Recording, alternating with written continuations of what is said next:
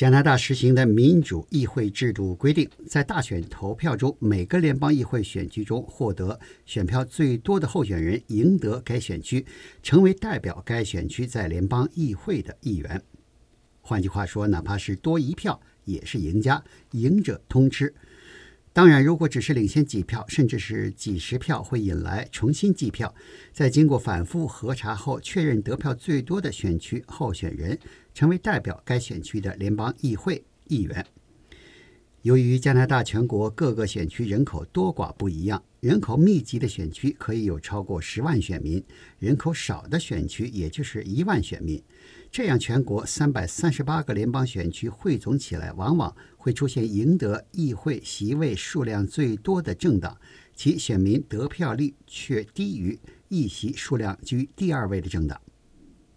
We will make life more affordable. We will continue to fight climate change. We will get guns off our streets, and we will keep investing in Canadians. Justin Trudeau keeps his job as prime minister, but this time he'll be leading a minority government. 今年二零一九年大选的结果就是这样。虽然特鲁多领导的自由党获得联邦议会一百五十七个议席，居第一位， 但其选民支持率却只有百分之三十三点一，低于谢尔领导的保守党获得的百分之三十四点四选民支持率。虽然谢尔领导的保守党只获得了一百二十一个联邦议会席位。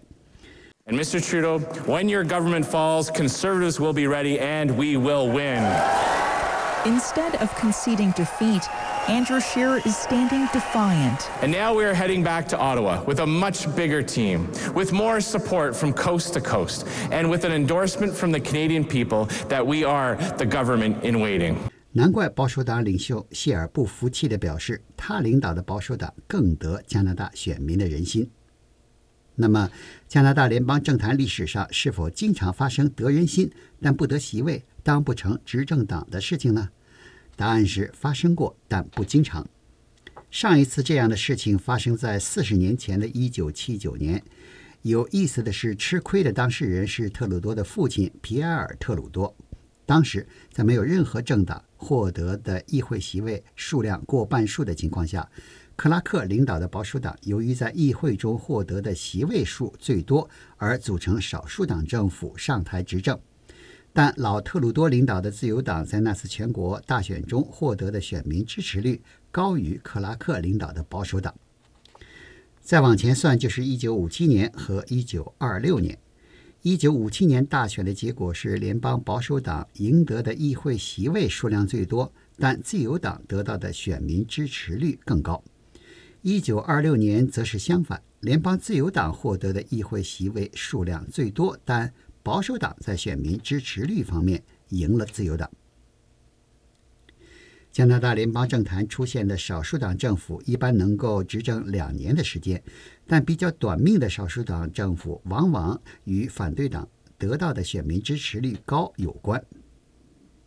比如，1979年上台的克拉克保守党少数党政府只维持了六个月的时间就垮了台，而1957年上台执政的迪芬贝格的保守党少数党政府硬撑了一百七十七天也垮了台。今年的特鲁多少数党政府虽然在民意支持率方面逊于保守党，但专家们认为特鲁多执政两年应该问题不大。第一，是因为特鲁多的自由党获得的联邦议会席位离一百七十席的过半数席位差距不算太大；第二，是因为拥有二十四个联邦议会议席的新民主党与自由党的政见相近，两党加在一起足可以保证在联邦议会投票时过半数。虽然少数党政府会比多数党政府短命，但并不代表干不成大事。比如上一世纪六十年代，皮尔逊的自由党少数党政府就与联邦新民主党合作，干成了两件足以改变加拿大社会的大事：一是开创了加拿大公共退休金制度，二是开创了加拿大的公费医疗制度。